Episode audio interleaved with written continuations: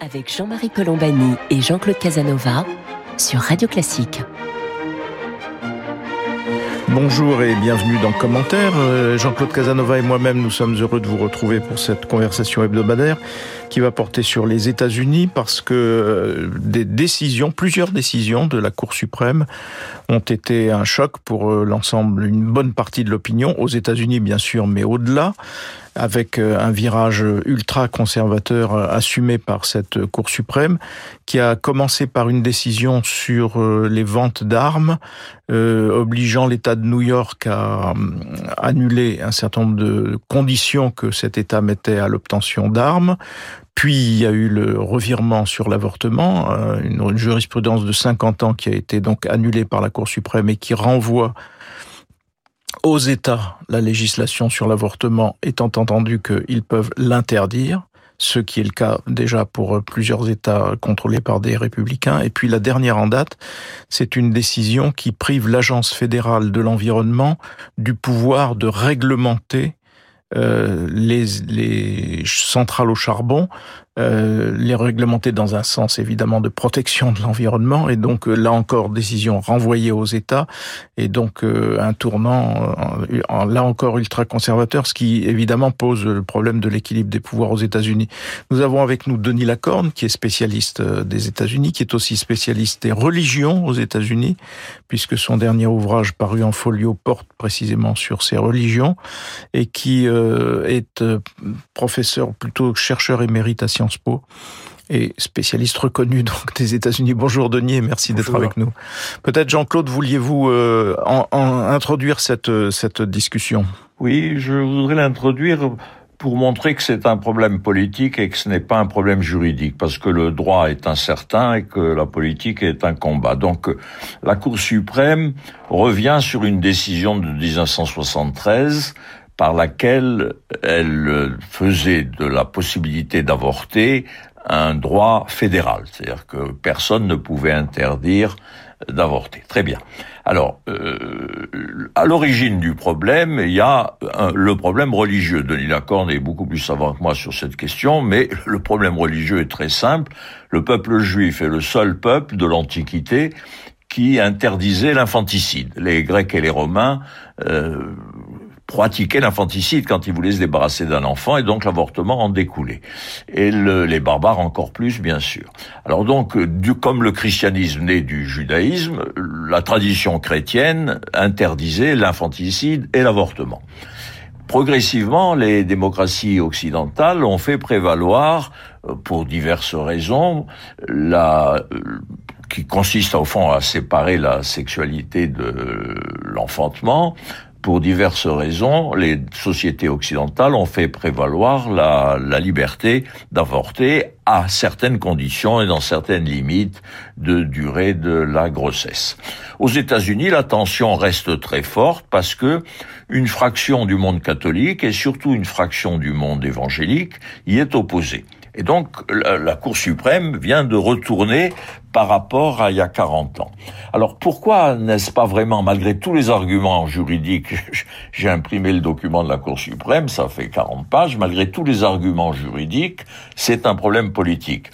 Alors, premièrement, c'est un sursaut du fédéralisme, c'est-à-dire que ça, ça consiste à dire comme l'avortement n'est pas dans la Constitution, qu'il n'est pas non plus dans l'amendement 14 de la Constitution qui fondait la liberté d'avorter, selon ancienne Cour suprême, c'est à chaque État de voter une législation. Et les États sont différents aux États-Unis. La peine de mort existe dans certains, elle n'existe pas dans d'autres. Le droit du divorce est différent selon les États. Le, droit commercial, le droit pénal, enfin, etc. Les États-Unis sont un pays fédéral. Bien qu'il y ait une opinion collective et une volonté collective, les États-Unis restent un pays fédéral avec une autonomie de la législation de chaque État. Mais ça, si vous voulez, c'est l'argument classique qui consiste, qu'avait eu le juge Scalia, si vous voulez modifier les règles sur l'avortement, eh bien, premièrement, votez des lois dans chaque État, et deuxièmement, si vous voulez que ce soit fédéral, que le Congrès s'en empare. La Constitution ne dit rien là-dessus. Autrement dit, le juge renvoie à la politique. Mais bien évidemment, si le juge renvoie à la politique, c'est qu'il fait d'une certaine façon lui-même de la politique, parce que il aurait pu, comme le suggère le, le, le, président, le Chief Justice, il aurait pu dire, compte tenu des 40 années passées, il faut se contenter de réglementer pour le Missouri, mais il ne faut pas revenir en arrière. Bon, mais il ne l'a pas fait, c'est qu'il a voulu revenir en arrière. Et l'argument fondamental, si vous l'argument juridique qui est invoqué par les conservateurs, consiste à, revenir à la lettre de la Constitution. Mais si on revient à la lettre de la Constitution, euh, ben, les, femmes ne voteraient pas. Il, est, évident que il y aurait peut-être encore dans certains États de l'esclavage. Il est évident que la vision des rédacteurs de la Constitution au XVIIIe est prisonnière de leur temps et que le pouvoir judiciaire américain, c'est-à-dire la Cour suprême, a évolué dans le temps. Il y a, il y a eu une progression du droit d'une certaine façon. Alors évidemment, euh, si vous dites euh, il faut revenir au, à ce qui est écrit, ben vous adoptez une position conservatrice. Et si vous dites les juges doivent interpréter l'esprit de la Constitution, vous en venez à une position progressive. Mais le conflit entre ce qui est progressif et ce qui est conservateur n'est pas un conflit juridique, c'est un conflit politique. Et le conflit politique, ça se résout par les élections dans les démocraties, ça se résout aussi par le compromis. Or, la, la grande question que dont nous devons débattre, c'est est-ce que cette décision va provoquer un choc en retour dans l'opinion et dans les États qui modifiera euh, les élections parce que aux États-Unis, il est très difficile de réviser la Constitution et il est très difficile de voter des lois fédérales parce que les, les assemblées ne sont pas nécessairement progressives. C'est-à-dire si on croit que le sens de l'histoire est une nécessité, on est déçu pour la politique contemporaine. Voilà pour cet exposé de, de Jean-Claude Casanova qui remettait les choses en perspective. Denis Lacorne. Oui, euh, bah, comme vous le disiez très justement, il y a quand même un conflit je dirais politico-juridique, c'est-à-dire que les juges les plus conservateurs, ceux qui ont, ont, renversé la jurisprudence euh, Roe v. Wade, euh, ont une, un point de vue juridique qu'ils ont développé d'ailleurs depuis très longtemps dans différentes revues, et notamment le The Federalist Society, dont ils sont tous plus ou moins issus. C'est le point de vue originaliste, c'est-à-dire que, comme vous le disiez, on ne se contente pas de lire euh, la Constitution à la lettre, lecture littérale de la Constitution, mais aussi on s'intéresse aux intentions des rédacteurs de la Constitution et de ses amendements. Et alors, qu'est-ce qui se passe? Euh, Pour des juges qui sont d'une autre perspective que je qualifierais de, de progressiste ou de moderniste, euh, la Constitution est un objet vivant qui change, qui s'adapte aux mœurs, qui n'est pas quelque chose de figé dans le passé. Or, euh, ce qui est invoqué pour créer de nouveaux droits, qui, était le droit à la vie privée, qui justifiait la contraception, puis ensuite le droit à l'avortement, puis ensuite le droit au mariage gay ou aux relations sexuelles entre personnes de même sexe, ça, ce, ce nouveau droit, il est fondé sur le 14e amendement, sur une clause, euh, alors j'entre pas dans les détails, mais une clause qui parle de liberté sans la définir. Et en 1868, quand est rédigé le 14e amendement, ben, la liberté, ça veut dire quoi? Ça s'applique uniquement euh, à ceux qui deviennent citoyens, qui sont les anciens esclaves, mais pas un mot sur les femmes. Euh, pas un mot, les femmes qui sont traitées comme des mineurs, qui ne votent pas euh, aux États-Unis, qui n'ont aucun droit. Donc, euh, évidemment, les mœurs ayant évolué, de liberté, ce principe général mais non précisé, les modernistes vont dire non, pour nous, la liberté, ça veut dire aussi le droit à la vie privée, et donc ça s'applique à des tas de situations, y compris euh, l'autonomie euh, corporelle euh, des femmes, leur droit de contrôler leurs propres facultés de, reproduction. Donc, donc c'est ça. Et le problème, c'est que cette majorité progressiste a été remplacée par une majorité ultra-conservatrice grâce à Trump. Trump a nommé trois juges conservateurs, ça a fait basculer la Cour suprême, et d'où cette décision radicale qui est d'abolir, euh, euh, d'inverser de Roe v. Wade. Avec une décision intermédiaire, c'est une décision 5 contre 4, mais avec un juge, euh, Roberts, lui aussi conservateur, qui lui a cherché une voie moyenne, mais il n'a pas recueilli la majorité des voix pour ce, par, parmi les juges. Et la voie moyenne, c'était non, on va pas renverser la jurisprudence, on va garder le droit à l'avortement, mais le restreindre un peu plus. C'est-à-dire que on va l'interdire interdire au-delà de, de 15 semaines, comme le proposait une loi du Mississippi. Mais ce point de vue-là, qui est un point de vue, dans le fond, de la modération, un peu un entre-deux, ne l'a pas emporté à la Cour suprême. Alors, on reviendra peut-être sur l'histoire euh, de cette évolution, parce qu'elle part de milieux très religieux, qui influencent de plus en plus la vie politique euh, aux États-Unis. Mais ce qu'il faut peut-être voir aussi avant toute chose, c'est que euh, c'est la promesse de ces juges conservateurs d'aller au-delà. D'abord, quand ils ont été audités par le Sénat, avant d'être euh, autorisés par le Sénat à siéger, euh, ils, ils, avaient promis de ne pas de, de, ne pas toucher à la jurisprudence. Or, la première chose qu'ils font, c'est de le faire. Donc là, il y a aussi euh, un truc bizarre, c'est qu'un pays qui est censé être tant attaché à, à, à punir le mensonge, accepte là complètement le, le, le mensonge en, en l'espèce. Mais surtout, ce qui est en perspective, c'est d'autres reculs, d'autres évolutions qui tendraient à, à toucher à la contraception, au mariage euh, homosexuel, mais au-delà aussi à quelque chose de, de, vital pour la démocratie, qui est d'autoriser, euh, plus exactement, de défédéraliser les lois, enfin le, le, système électoral ou le système de contrôle des élections et de le renvoyer aux États. Donc on imagine dans la période euh, qui, a, qui vient de, de s'achever avec Trump, ce que ça aurait pu donner euh, si les États trumpistes avaient pu manipuler eux-mêmes, au fond, les résultats des élections. Donc on va vers un paysage extrêmement plus que clivé, enfin vers une sorte de, de, de, coupure ou de sécession, hein, Denis Lacorne. Oui, ben je dirais, c'est-à-dire qu'on s'est dans le fond trop, à tort trop longtemps préoccupé. Alors c'est vrai des pères fondateurs, c'est vrai de Tocqueville, du danger d'une tyrannie de la majorité. Et je crois ce qu'on voit aujourd'hui, ce qu'on observe, c'est euh, la tyrannie des minorités. C'est-à-dire que tout ce qui était les, les, freins et les contrepoids, tout ce qui était supposé empêcher une, un gouvernement fédéral tyrannique, s'est remplacé aujourd'hui par des minorités agissantes, des minorités actives qui veulent imposer leur volonté. C'est-à-dire que euh, c'est les États plutôt que le gouvernement fédéral qui compte. C'est la minorité de sénateurs qui peut bloquer les lois grâce à la règle du filibuster. C'est, euh, euh, euh vous voyez, donc c'est un système où euh, les majorités ne comptent presque plus, euh, on, on, s'en remet aux, États fédérés. Et, les États fédérés, ça risque de conduire, en ce qui concerne l'avortement, par exemple, à une extraordinaire cacophonie, une Amérique à deux vitesses, une double Amérique où il y a les États progressistes qui vont permettre l'avortement comme la Californie, euh, l'Oregon, euh, le New York, même la Floride, entre parenthèses, et puis les États conservateurs qui rendent l'avortement impossible ou qui l'interdisent à des degrés plus ou moins forts. Et on va vers une lutte entre États qui rappelle un peu ce qui s'était passé juste avant la, guerre de sécession. Euh, euh, euh à l'époque, ça concernait faut-il avoir des esclaves ou non. Mais, mais ce, ce, combat entre États, c'est une, euh, je crois que c'est un affaiblissement de la démocratie américaine avec euh, des, des systèmes.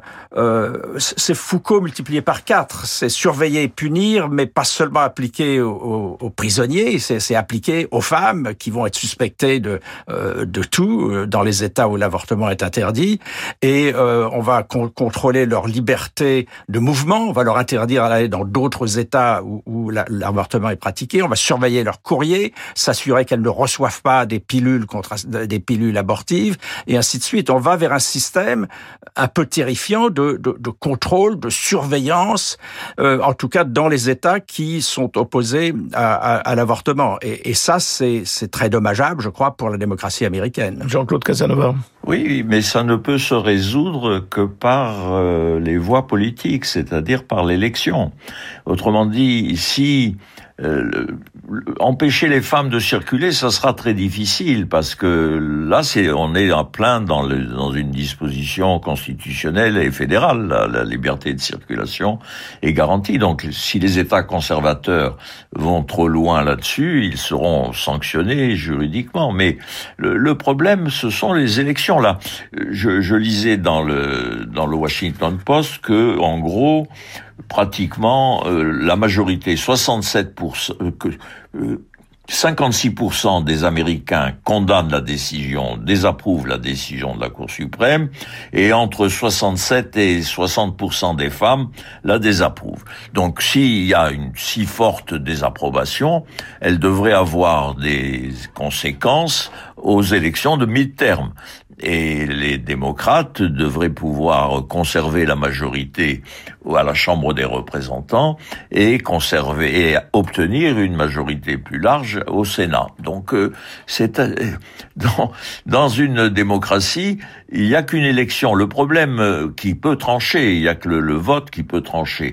Le problème assez grave à mes yeux, si vous voulez, c'est que Rousseau l'avait observé dès le départ, c'est que dans la République ou dans la démocratie, il faut qu'il y ait une religion civile. Je dis religion civile, c'est-à-dire que il faut qu'il y ait un minimum d'accord entre les concitoyens, parce que sinon, on est dans une situation de guerre civile, et, et c'est très profondément dommageable, et pour le fonctionnement des États-Unis, et pour le fonctionnement de la démocratie. Donc euh, là, dans la décision qui a été prise par la Cour suprême, on voit qu'il y a deux voix modérées qui se sont exprimées. Un des juges conservateurs a dit il faut pas aller si loin, et le Chief Justice a dit il faut 40 euh, années sont passées, il faut accepter la situation actuelle. Donc il suffirait d'un juge de plus, et donc d'une meilleure majorité au Sénat, il suffirait d'un juge de plus pour que la Cour suprême rectifie. Jean-Marie Colombani et Jean-Claude Casanova sur Radio Classique. Vous écoutez Commentaire, Jean-Claude Casanova, Jean-Marie Colombani. Nous sommes en discussion avec Denis Lacorne, spécialiste des États-Unis, pour euh, peser, sous-peser les conséquences au fond de la, du virage de la Cour suprême des États-Unis sur l'avortement, mais pas seulement sur l'avortement, puisque à la fois d'autres décisions ont été prises, notamment sur l'environnement, qui vont dans un sens aussi de, restriction des, des, pouvoirs du, de l'État fédéral de réglementer en termes de protection de l'environnement ces, ces questions, et puis en perspective aussi des modifications euh, sur le, les modes d'élection. Euh, Denis Lacorne, est-ce que l'on peut, comme Jean-Claude Casanova l'évoquait, à l'instant, est-ce que l'on peut penser que ces événements, euh, désapprouvés donc par une majorité de l'opinion aux États-Unis, peuvent influencer le vote des midterms? Jusqu'à présent, les midterms euh, promettaient d'être très défavorables aux démocrates et à Joe Biden. Est-ce que les choses peuvent évoluer sous la pression de ces événements? Denis Lacorne. Oui, alors en général, les élections de mi-parti sont défavorables au parti du président. Euh, ça, peut même coûter très cher. Ça avait coûté très cher à Clinton. Deux ans après son élection, il avait perdu plus de 60 électeurs à la Chambre des représentants. Ça avait été une catastrophe. Alors là, qu'est-ce qui va se passer? Le pronostic est pas bon pour euh, pour Biden. Il est très probable qu'il perde la Chambre des représentants, euh, euh entre 10 et, 20 peut-être euh, élus. L'enjeu véritable, c'est le Sénat. Le Sénat, ça va se jouer autour de un ou deux sièges du Sénat euh, qui serait favorable ou non aux démocrates. Et euh, il est possible, il n'est pas impossible que les démocrates réussissent à garder leur faible majorité au Sénat, euh, parce que, et tout dépendra des facultés de mobilisation du vote féminin, surtout du vote féminin dans les banlieues riches euh, des, des grandes villes américaines qui s'étaient mobilisées en fait en, en, 2018 de façon massive pour le Parti démocrate. Et là, euh, là c'est possible qu'il y ait, tout va dépendre de la force du mouvement euh, pro-choice contre le mouvement pro-life, euh, mais c'est un mouvement qui est en train de se mettre en place et plus plus les États conservateurs vont prendre des mesures punitives à l'égard des femmes, y compris des mesures concernant la délation, par exemple. On donne 10 000 dollars à une personne qui euh, indique que son voisin ou sa voisine a euh, pratiqué un avortement ou, ou, ou est allé dans, ou cherche à aller dans une clinique d'avortement. Ce sont des lois qui passent dans l'Oklahoma, par exemple, euh, qui met en place un système effrayant de délation. Et évidemment, lorsque cela commence à fonctionner, il y aura une réaction massive de la part des femmes euh, et de groupes très actifs euh, comme Planned Parenthood, qui est, l'équivalent du planning familial. Euh, on, va aussi vers, alors c'est ce qu'avait proposé Biden, qui est quelque chose de, tout à fait étonnant, de créer des cliniques permettant l'avortement sur le territoire fédéral qui existe dans les États fédérés, c'est-à-dire dans les casernes, euh, euh, sur les territoires des tribus indiennes, euh, dans les parcs nationaux, qui sont des terrains fédéraux dans des États. Alors ce serait étonnant, mais ce serait, c'est possible, ce serait une des façons de contrecarrer euh, les États qui sont les plus les plus durs, les plus anti-avortement, euh, même en cas de, de viol ou d'inceste. Alors tout cela décrit deux Amériques euh, dressées l'une contre l'autre, Denis Lacorne, mais dans cette Amérique ultra-conservatrice, il y a une part du religieux qui est essentielle.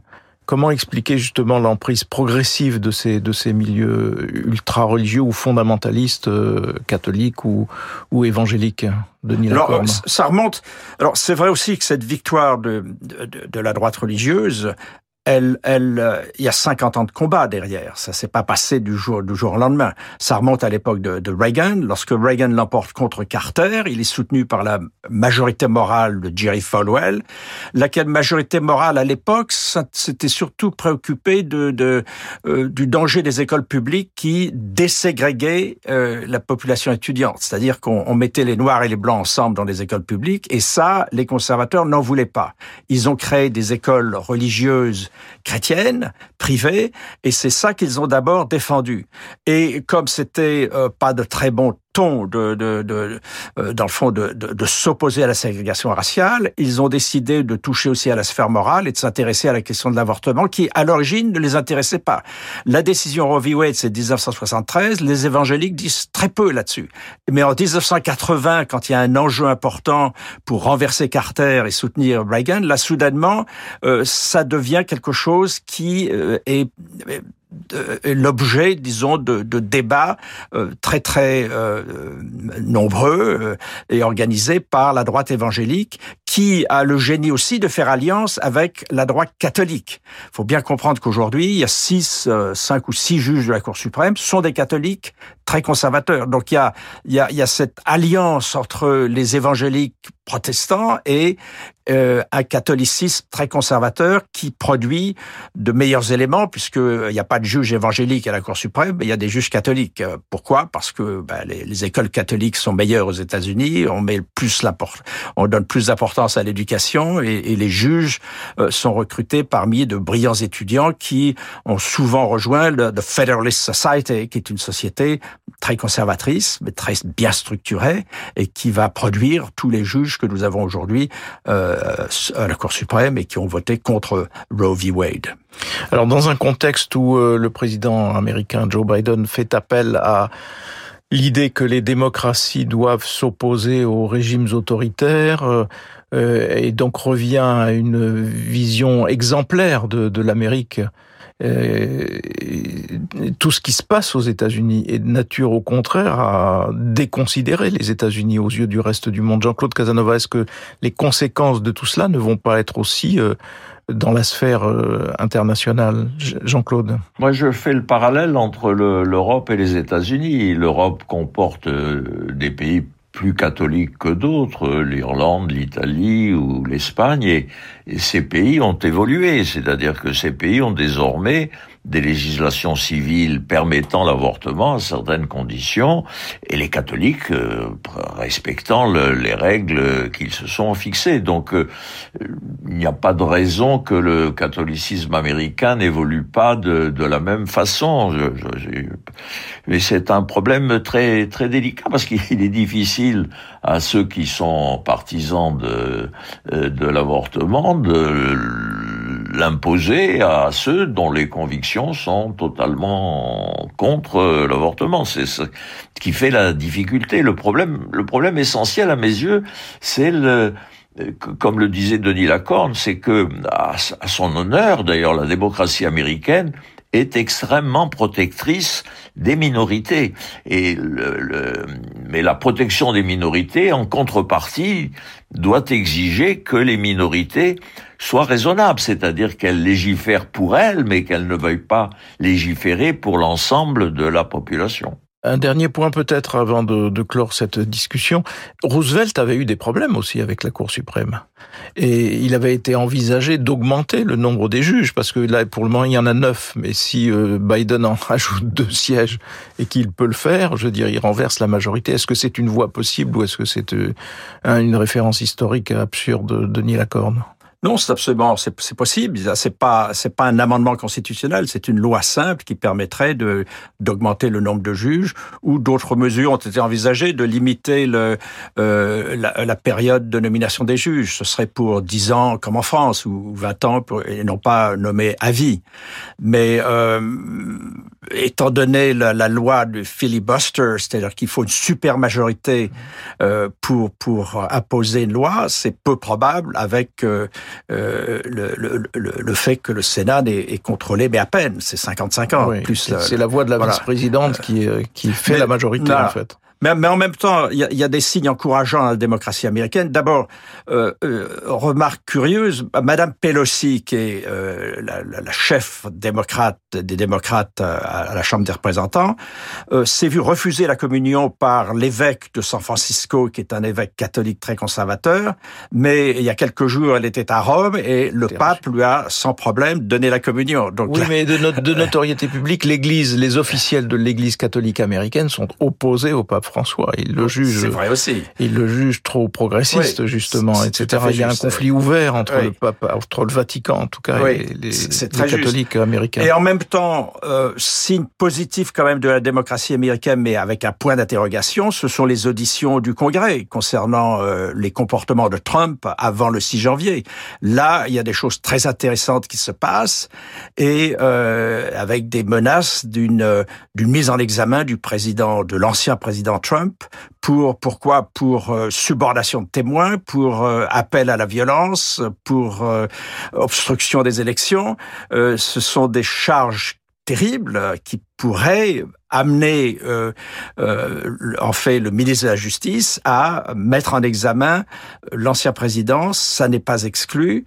Ça n'est pas exclu, mais les, élus républicains ont déjà promis, s'ils revenaient en force au Congrès, lors des midterms d'annuler ce processus d'enquête. Oui, mais si le ministre de la Justice met en place le système, on peut plus l'arrêter. Euh, là, il y a une action, c'est le judiciaire. Il y aura des, euh, il faut que ça aille à son terme devant un jury euh, et là, ça sera effectivement très difficile. Il faut un jury unanime pour condamner quelqu'un qui est accusé de, de, euh, coup d'État. Oui, fait. mais euh, ça prendra beaucoup de temps. Mais en même temps, à partir du moment où la machine est lancée, on peut plus l'arrêter, qu'il y ait une élection ou non. Il faut que le, le processus judiciaire euh, euh, aboutisse à, à, sa fin. Et sa fin, c'est un jury populaire qui décide. Voilà un autre épisode donc de la vie américaine dont nous aurons sûrement à, à reparler. Pour l'heure, notre temps est achevé. Merci Denis Lacorne de nous avoir accompagnés aujourd'hui. Je rappelle que vous êtes spécialiste des États-Unis et que vous avez publié récemment un livre sur les religions aux États-Unis. Merci à vous toutes et à vous tous de nous avoir prêté attention pour cette euh, numéro de commentaires et Jean-Claude Casanova et moi-même nous vous souhaitons à tous et à toutes de très bonnes vacances et nous vous donnons rendez-vous à la rentrée pour d'autres éditions de commentaires.